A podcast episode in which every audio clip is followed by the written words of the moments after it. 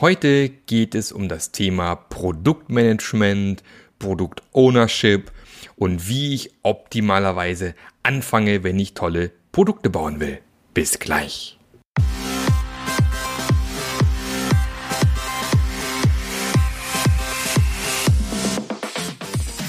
Der Passionate Teams Podcast. Der Podcast, der dir zeigt, wie du Agilität erfolgreich und nachhaltig im Unternehmen einführst. Erfahre hier, wie du eine Umgebung aufbaust, in der passionierte Agilität entsteht und vor allem bleibt.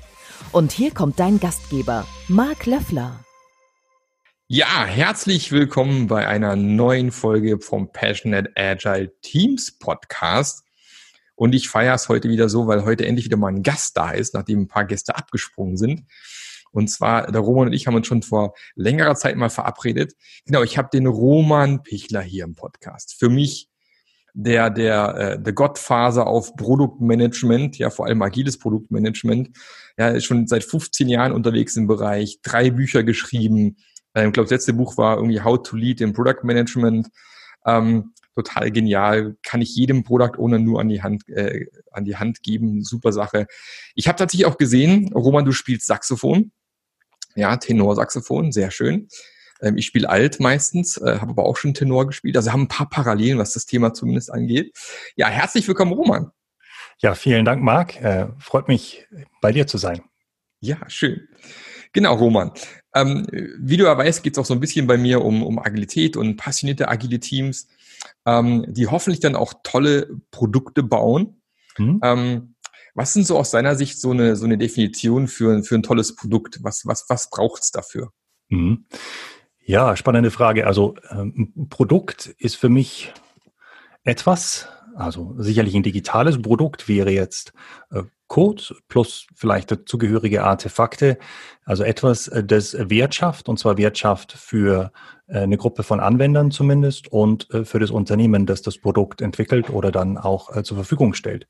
Und ein gutes Produkt ähm, generiert entsprechend viel Wert und adressiert ein Problem für Anwender oder Kunden, ähm, dass es wirklich wert auch ist zu adressieren oder schafft einen, äh, einen Mehrwert, ähm, den die Leute nicht mehr missen wollen. Und ähnlich gilt, dass das Produkt eben auch dann für das Unternehmen ähm, einen entsprechenden Wert generiert. Das kann für ein kommerzielles Produkt heißen, Einnahmen direkt zu generieren oder für eine ähm, sagen wir für einen Online-Retailer wie beispielsweise otto.de oder amazon.de eine Webseite oder eine Mobile-App, die es dann hilft, Produkte zu vertreiben oder dann eben auch für ein Inhouse-Produkt, wo es vielleicht eher darum geht, Kosten zu sparen.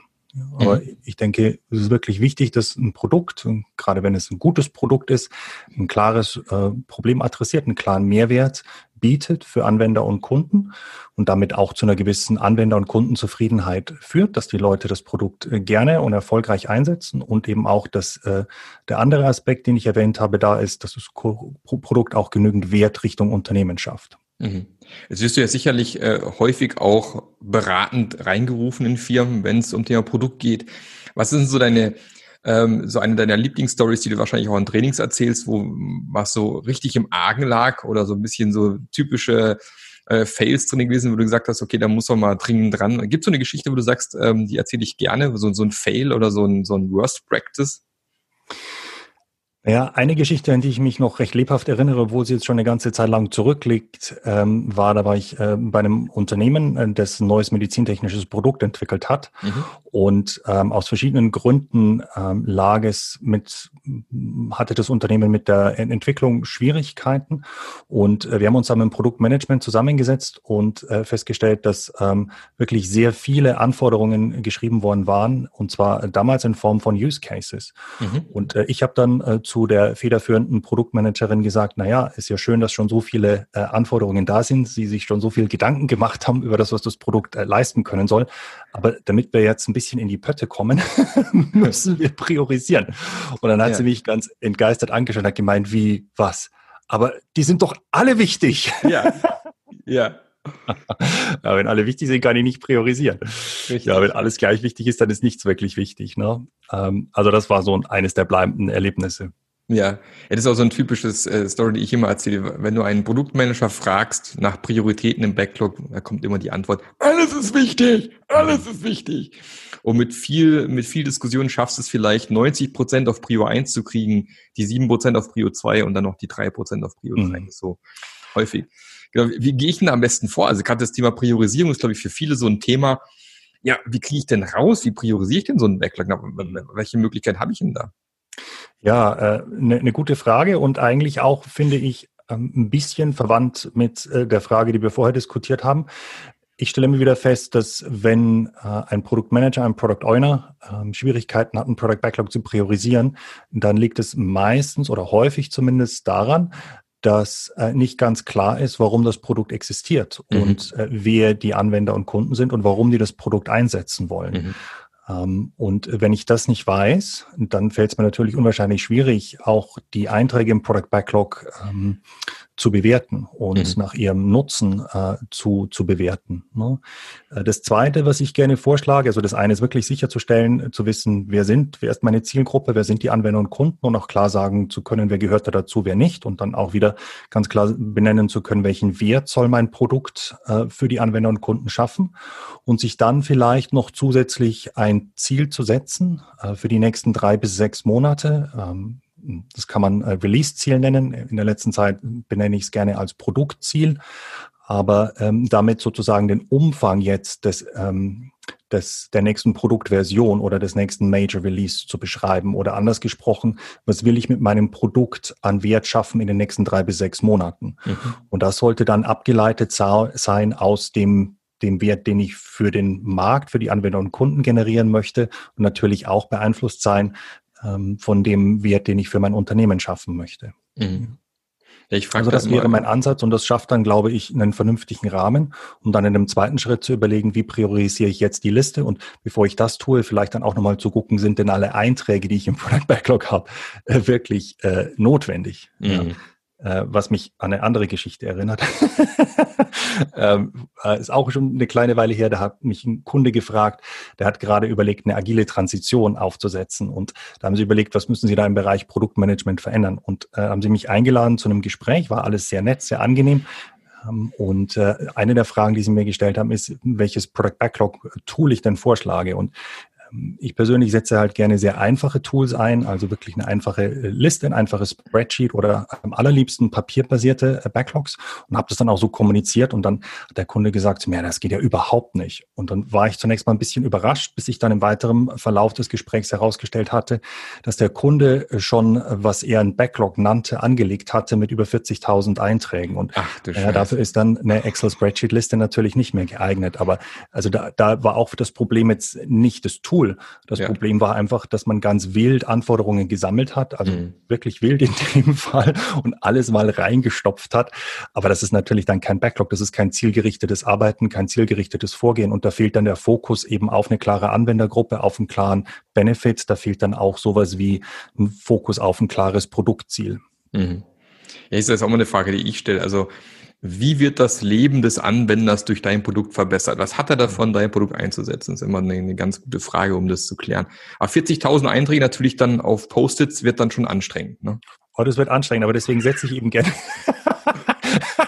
deswegen setze ich gerne äh, Papierkärtchen oder Post-its ein, denn ich finde, das ist dann sozusagen quasi ein ähm, eine, eine natürliche, ein natürlicher Hinderungsgrund, um ja. zu schnell zu viele Einträge zu schreiben. Ne? Also wird es halt irgendwann total unübersichtlich oder ich habe einfach nicht mehr genügend Platz ne, an der Wand. Genau, dann kriegen wir den Fokus, den wir eigentlich haben möchten, da viel mehr reingezogen. Ja. Was macht denn aus deiner Sicht so einen, einen guten Product oder einen guten Produktmanager heutzutage aus? Was macht einen guten Product Owner oder Produktmanager aus? Also ich denke, da gibt's äh, verschiedene, verschiedene Aspekte. Ähm, Generell, wenn es jetzt so um Skills und Fähigkeiten, Kompetenzen geht, äh, arbeite ich ganz gerne mit dem äh, T-Modell. Und ich glaube, meine Kollegin Ellen Gottsteiner war äh, die erste, die vorgeschlagen hat, das auf ähm, das Produktmanagement anzu anzuwenden. Und so wie ich es äh, verwende, sage ich, naja, es ist hilfreich, nicht nur jetzt quasi vertikale Skills zu haben, Fähigkeiten zu haben und sich in einem bestimmten Markt auszukennen, wissen, welche Eigenschaften typischerweise Produkte einer bestimmten Produkt Produktkategorie haben, hoffentlich Anwender und Kunden kennenzulernen oder zu kennen, zumindest ausgewählte und sich in der eigenen Organisation auch auszukennen, vielleicht auch zu wissen, was der Wettbewerb macht, sondern zusätzlich ist es hilfreich, äh, horizontale Skills zu haben, die dann quasi die methodische äh, Fähigkeiten eines Product Owners oder Product Managers darstellen, um wiederkehrende Produktmanagement-Probleme zu lösen. Also soll heißen, die Fähigkeit beispielsweise eine Produktstrategie oder eine Produktvision zu formulieren oder zu wissen, was sind so wichtige Fragen, die ich in, im Rahmen von Product Discovery Arbeiten abklären möchte oder eine Product Roadmap zu erstellen oder zu aktualisieren oder ein Product Backlog zu priorisieren, wie wir gerade schon angesprochen haben. Hm. Und ähm, ich stelle in meiner Arbeit fest, dass äh, gerade die horizontalen äh, Skills ähm, ein Bereich ist, wo wir als Produktleute häufig äh, Lücken haben oder Schwächen, was auch nicht sonderlich äh, verwundernswert ist. Einerseits ist das Produktmanagement noch eine relativ äh, junge Profession, wenn wir es mit mhm. anderen vergleichen, das sich sehr stark in den letzten Jahren, denke ich, geändert hat. Und zum anderen ist es einfach auch ein sehr facettenreicher ähm, eine sehr facettenreiche Disziplin. Es gehört viel dazu und es ist äh, nicht einfach, dann wirklich auch in verschiedenen Bereichen Wissen aufzubauen und äh, anwenden zu können. Und um das noch ein bisschen transparenter zu machen, breche ich es gerne runter und sage, naja, also da können wir dann äh, so strategische Fähigkeiten äh, unterscheiden. Also, dass ich weiß, was ist ein Produktlebenszyklus und wie kann ich das Modell auf mein Produkt anwenden oder eben nochmal Strategie und Roadmap, vielleicht auch ein bisschen Geschäftsmodell. Ähm, und dann taktische ähm, Skills, also Product Backlog fällt mir da wieder ein und Priorisierung, vielleicht auch Personas, vielleicht User Stories, vielleicht die Fähigkeit, einzelne Produktideen oder Ideen, sollte ich vielleicht besser sagen, für ähm, einzelne Features oder Feature-Erweiterungen, Verbesserungen auszutesten. Und dann aber ähm, aus meiner Sicht noch ein ganz wichtiger Bereich, nämlich alles, was so mit dem Zwischenmenschlichen zu tun hat, mit äh, People oder Leadership Skills. Mhm. Da gehören dann Dinge dazu wie ähm, ähm, empathiefähig zu sein und vielleicht nicht nur fähig zu sein, sind wir ja eigentlich alle, sondern ähm, eine Empathiefähigkeit auch entwickelt und gestärkt zu haben, aktiv zuhören zu können, gemeinsam Entscheidungen zu treffen und die Unterstützung von Stakeholdern und Entwicklungsteams zu sichern und ähnliches. Also ähm, insofern wäre meine Antwort auf deine Frage, ist jetzt eine, war eine recht lange Antwort, was macht einen guten, eine gute Produktperson aus? Dann würde ich sagen, na ja, also ein Aspekt wäre eben zu sagen, äh, die Person hat in diesen verschiedenen Bereichen, also Leadership, Taktik und strategische Skills, ähm, entsprechendes Wissen und ist in der Lage, diese, dieses Wissen auch adäquat anzuwenden. Mhm. Gut. Wie hat sie denn aus seiner Sicht so dieses Thema Produktmanagement, Product-Ownership in den letzten 15 Jahren verändert? Was ist aus seiner Sicht so passiert? Was ist passiert? ähm, ja, wenn ich so zurückdenke, ähm, wie ich das Produktmanagement so um 2000 rum äh, erlebt habe, äh, gerade in, in großen Unternehmen, da war es doch irgendwie noch sehr stark getrieben von einem sequentiellen Prozess, einem wasserfallbasierten Prozess. Ähm, da hat ein Produktmanager ähm, Marktforschungsarbeiten ausgeführt, bis, zumindest bis zum gewissen Grad und war ein bisschen so in die Erstellung von einer, von der Geschäftsanalyse, Business Case ähm, in, involviert, äh, hat dann Scoping gemacht, eine, eine, eine, Produktdefinition erstellt und die wurde dann übergeben an die Entwicklung. Ne? Und die Entwicklung hat dann eben entwickelt und ein Projektmanager hat geschaut, dass die ähm, das Produkt, die Software, die bei rausgekommen ist, dann auch der Spezifikation entsprochen hat. Und ich glaube, da hat sich doch sehr viel geändert, äh, zumindest für die Unternehmen, mit denen äh, ich arbeite. Ähm, also wir haben Agilität, wir haben aber dann auch ähm, so Strömungen oder ähm, Neuerungen wie Business Modeling beispielsweise. Also wenn ich da auch an die Arbeit von Alexander Osterwalder denke mhm. oder dann Lean Startup, Eric Rees und äh, darüber hinausgehen Customer Development. Ich glaube, das sind alles Strömungen, das sind alles Neuerungen, die das Produktmanagement nachhaltig verändert haben. Und ähm, ja, manche Produktmanagement-Bücher, die vor 10, äh, 15 Jahren geschrieben wurden, äh, mit viel äh, Mühe und Fleiß, äh, bewundernswerten Einsatz. Wenn ich die heute angucke, dann fühlen die sich fast schon ein bisschen veraltert an. Okay, okay. so schlimm. Ja. Ist mein, schon so ein bisschen mein Eindruck, ja. Also ja, ich habe ja. schon den Eindruck, dass, dass sich wirklich sehr viel geändert hat. Oder nur noch mal vielleicht um ein Beispiel zu nennen, ähm, nicht wenn wir so ein, auch so einen Begriff äh, hernehmen wie Discovery. Also ich habe Discovery kennengelernt so im, im Kontext von Stage-Gate-Prozessen, also dem mhm. sequenziellen wasserfallbasierten Prozess und der Arbeit von Robert G. Äh, Cooper.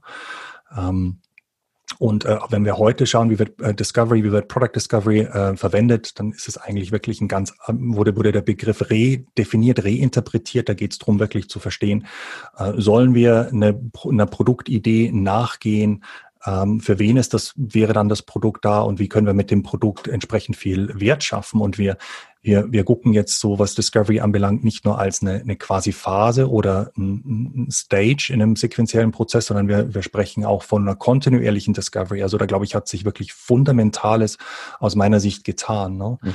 was auch, glaube ich, dem Rechnung trägt, dass ähm, die Innovationszyklen kürzer werden, ähm, die Produkte sich auch schneller und länger verändern. Ich glaube, früher war das häufiger so, gerade mit äh, hardwarezentrierten Produkten, dass wir halt ein neues Produkt entwickelt haben und dann war es erstmal da und dann hat man halt mehr oder weniger kleinere Anpassungen vorgenommen und das war es dann auch für die nächsten 10, 15, 20 Jahre, dann hat man das Geld damit verdient. Ist jetzt vielleicht ein bisschen vereinfacht ausgedrückt, aber so in, so in etwa nicht. Und ich glaube, das gilt dann doch für sehr viele äh, neue Produkte, Technologieprodukte und gerade digitale Produkte gar nicht mehr. Mhm. Das heißt, du hast jetzt auch mehr und mehr auch mit Produkten zu tun, die nicht aus reiner, aus reiner Software bestehen, sondern auch Hardware-Elemente haben? Also ich habe jetzt in meiner Arbeit ähm, schon einen Schwerpunkt auf digitale Produkte, aber mhm. ich habe auch immer wieder ähm, mal den Kunden, wo beides äh, der Fall ist. Also mhm. der letzte Kunde, glaube ich, ähm, der mir zumindest gerade einfällt, wo es um Hardware- und Softwareentwicklung äh, geht, war Philips Lightning. Mhm. Also gerade so was so Smart Lightning anbelangt, ähm, Smart, ich weiß gar nicht, wie man auf Deutsch sagt, äh, kluge, schlaue äh, Beleuchtungen. Ich glaube, glaub, im Deutsch sagt man auch Smart Lightning im Endeffekt. Okay. Man klingt auch sehr smart. ja, es klingt, wir machen das ja. Denglisch ist ja, ist ja in, in Deutschland. Hm. Genau. ja, da entwickelt man dann genau. Wie, wie, aus deiner Sicht so, wenn, wenn du an äh, Projekte zurückdenkst mit Software und Hardware, wie ist denn da das, das beste Vorgehen, wenn man sowas machen möchte? Ist ja immer noch so in vielen Köpfen drin, Hardware ist viel schwieriger zu ändern. Da muss ich vielleicht auch viel früher festklopfen, wie es jetzt gemacht werden muss. Wie sind deine Erfahrungen bisher mit, mit solchen Sachen? Ja, also ich habe, äh, um ehrlich zu sein, auch eben nur, nur bedingt äh, Erfahrung und bin sicherlich, was die Hardware-Seite anbelangt, kein Spezialist. Ähm, ich schlage gerne vor, ähm, dass man ein interdisziplinäres Team äh, formt, wenn man die Idee hat für ein neues Produkt, äh, das aus Hardware- und Software-Spezialisten besteht, mhm. das dann von einem Product Owner oder Produktmanager quasi geleitet wird und wo dann auch wichtige Schlüssel-Stakeholder mit einbezogen werden. Also beispielsweise jemand vom Marketing, jemand vom Vertrieb, jemand vom Support, um dann eben gemeinsam sowas wie Product Discovery Arbeiten auszuführen, um gemeinsam zu schauen, okay, was ist der Mehrwert, den unser Produkt schaffen soll Richtung mhm. Markt, welchen Markt, Marktsegment wollen wir adressieren und erst dann sozusagen in einem, in einem zweiten oder dritten Schritt zu schauen, okay, wie sieht es jetzt eigentlich aus mit Software-Hardware-Schnitt? Eine von den Erfahrungen, die ich gemacht habe äh, bei Produkten, die nicht nur aus Software, sondern eben auch aus Hardware bestehen, ist, dass manchmal diese Entscheidungen zu früh getroffen werden. Mhm. Und ich glaube, da nimmt sich dann ein Unternehmen einfach eine, eine Innovationschance. Mhm. Was sind denn so deine, deine, deine persönlichen Lieblingstools, wenn es ums Produktmanagement geht oder allgemein alles rund ums Produktmanagement? Also nehmen wir mal an, ich, ich bin jetzt eine Firma, ich möchte ein neues Produkt auf den Markt bringen. Ich habe vielleicht schon so ein bisschen eine Idee, wo die Reise hingehen könnte, habe mir vielleicht schon eine Nutzergruppe rausgesucht.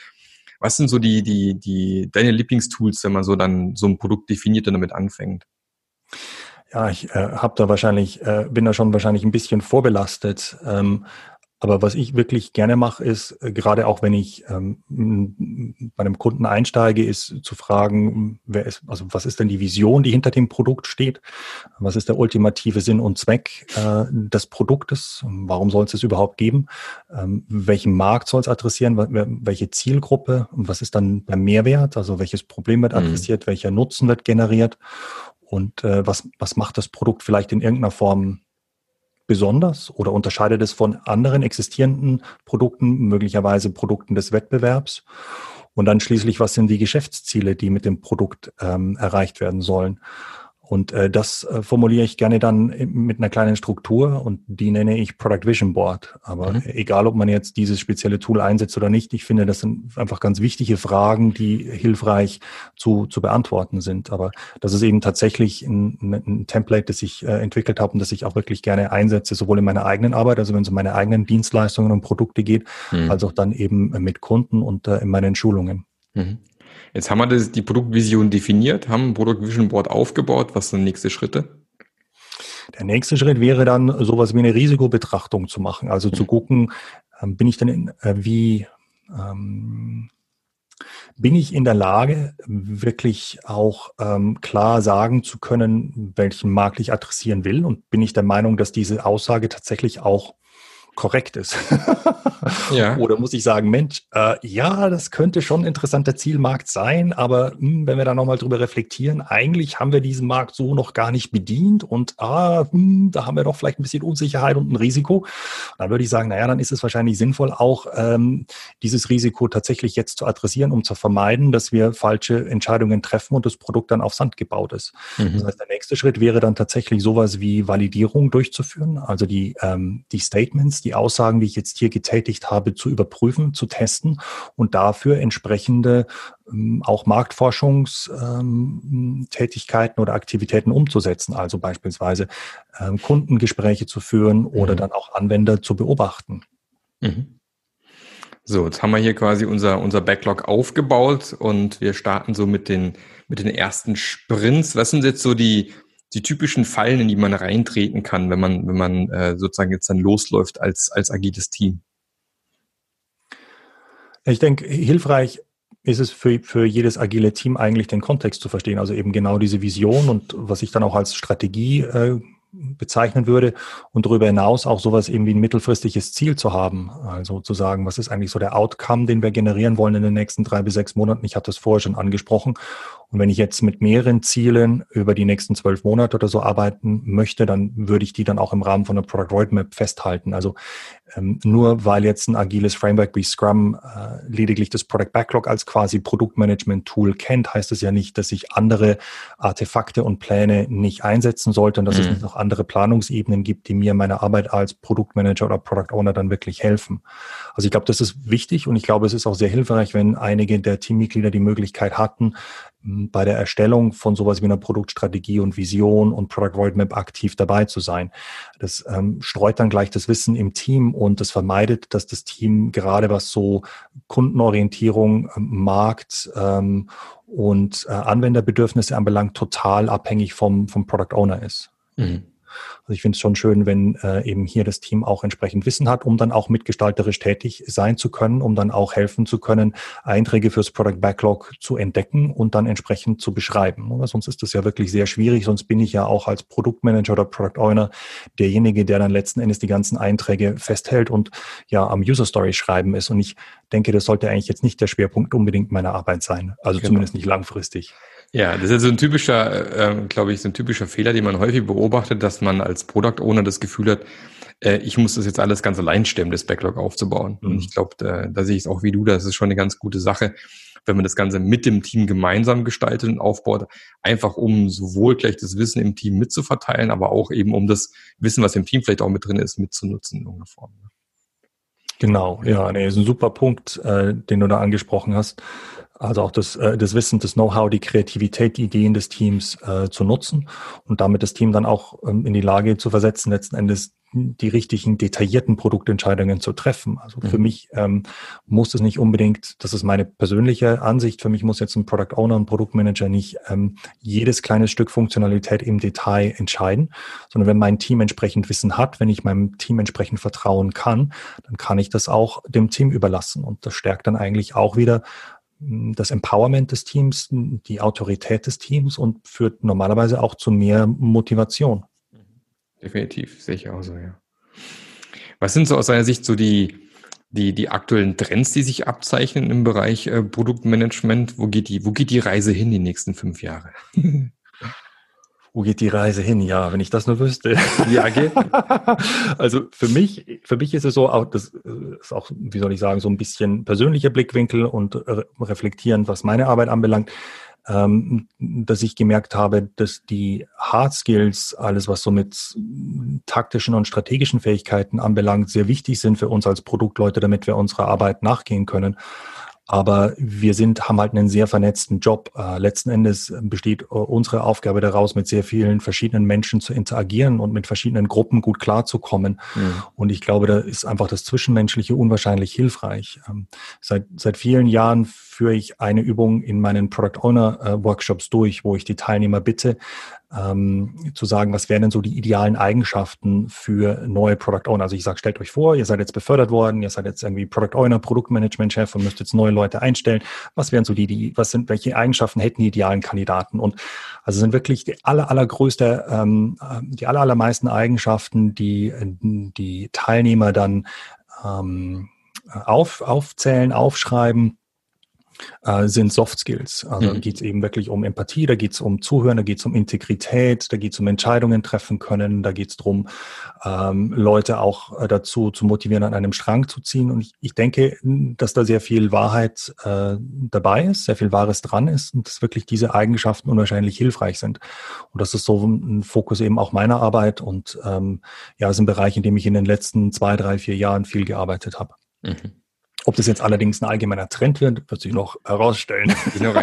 ja, ich, ich glaube schon, ich glaube schon tatsächlich, ähm, äh, dieses, diese, dieser Fokus auf, auf Soft Skills, auf den Faktor Menschen, auf äh, das mit anderen Menschen klarkommen, zu kommunizieren, so Netzwerken, glaube ich schon, dass das so ein, so ein Future Skill ist, vor allem auch im, im, im Bereich, wenn wir jetzt tatsächlich über Zukunft nachdenken mit KI und was sie uns alles abnehmen kann zukünftig glaube ich, vor allem in diesen zwischenmenschlichen äh, Dingen werden wir weiterhin glaub, einige Zeit Vorsprung haben. Ich glaube, da lohnt sich es auch entsprechend in dem Bereich, sich da weiter äh, fortzubilden, sich stark zu machen, sich da reinzuentwickeln. Ich glaube, das kann, kann auf keinen Fall schaden. Aber cool, wir sind, die, bin ich froh. Ja, ja, hoffe ich doch schwer. ähm, äh, meine Frau zum Beispiel, ich sitze hier gerade auch in ihrer Physiotherapiepraxis, deswegen auch dieses schöne Bild hier im Hintergrund. Ähm, ja, ein Physiotherapeuten braucht sich erstmal keine Sorgen machen. Also das wird, glaube ich, die nächsten 30, 40 Jahre wird da nie, kein Roboter in der Lage sein, das so gut zu machen wie ein Physiotherapeut. Während es natürlich andere Berufe gibt, wir kennen sie, wie Steuerberater, was ich, äh, Bankkaufmann, wo es dann vielleicht wieder schwieriger wird, weil man doch diverse Sachen KI-technisch abbilden kann, sogar relativ einfach. Ich glaube, hm. die allermeisten großen Banken arbeiten an, an Softwareprojekten, um genau diese, diese Themen abzudecken. Da wird es noch sehr spannend. Deswegen dieses, dieses Thema, was wir haben, mit Menschen arbeiten, hoffe ich doch, dass es noch eine Weile bleibt. Das ist doch ja auch schön. Ja, es ist lustig, ne? Das heißt Produktmanagement, aber dann natürlich äh, geht es darum, neue Produkte zu schaffen und bestehende Produkte dann weiterzuentwickeln. Aber mhm. letzten Endes hat es doch einfach unwahrscheinlich viel mit Menschen zu tun, ne? mit den Anwendern, mit den Kunden, aber dann eben auch mit all den Leuten, die es braucht, damit so ein Produkt entstehen und äh, dann mhm. auch entsprechend äh, vorgehalten werden kann. Genau, das ist tatsächlich so ein typischer Fehler, den man häufig in, in, in deutschen Firmen beobachtet, dass halt ein Produkt gebaut wird und man dann hinterher schaut, wer könnte es denn gebrauchen? Das ist dann halt, äh, und den größten Fail, den ich hatte bei einer Firma, die hatten tatsächlich einen dreistelligen Millionenbetrag rausgeballert, ohne wirklich einen, einen richtigen Markt zu identifizieren und zu definieren. Das konnte man sich auch nur als Großkonzern nachher leisten. Also das war so der, mhm. der größte Fail, der mir begegnet ist. Und da musste man auch mit sowas ähnlich wie deinem Product Vision Board erst um die Ecke kommen und mal fragen, wer ist eigentlich der Kunde? Ja, für mhm. wen baut? Und dann kam die Frage erstmal hoch und Dazu hat es dann irgendwie 200 Millionen gebraucht. Das war schon auch ziemlich krass, ja. Kann passieren. Jeder andere Startup wäre schon lange weg vom Fenster. Naja, gibt's manchmal. Gut, aber sieht man, die, die Zeit fliegt wieder. Schon äh, sind wir wieder fast am Ende vom Podcast angekommen. Ähm, zum Abschluss vielleicht noch ein, eine Sache. Wenn, stell dir mal vor, da gibt den einen oder anderen Hörer, der denkt drüber nach, sich Richtung Produktmanagement, Product Ownership irgendwie ähm, ähm weiterzuentwickeln. Er sagt, da habe ich Lust drauf. Was wäre so eine Sache, wo du sagst, das möchtest du demjenigen mit auf den Weg geben?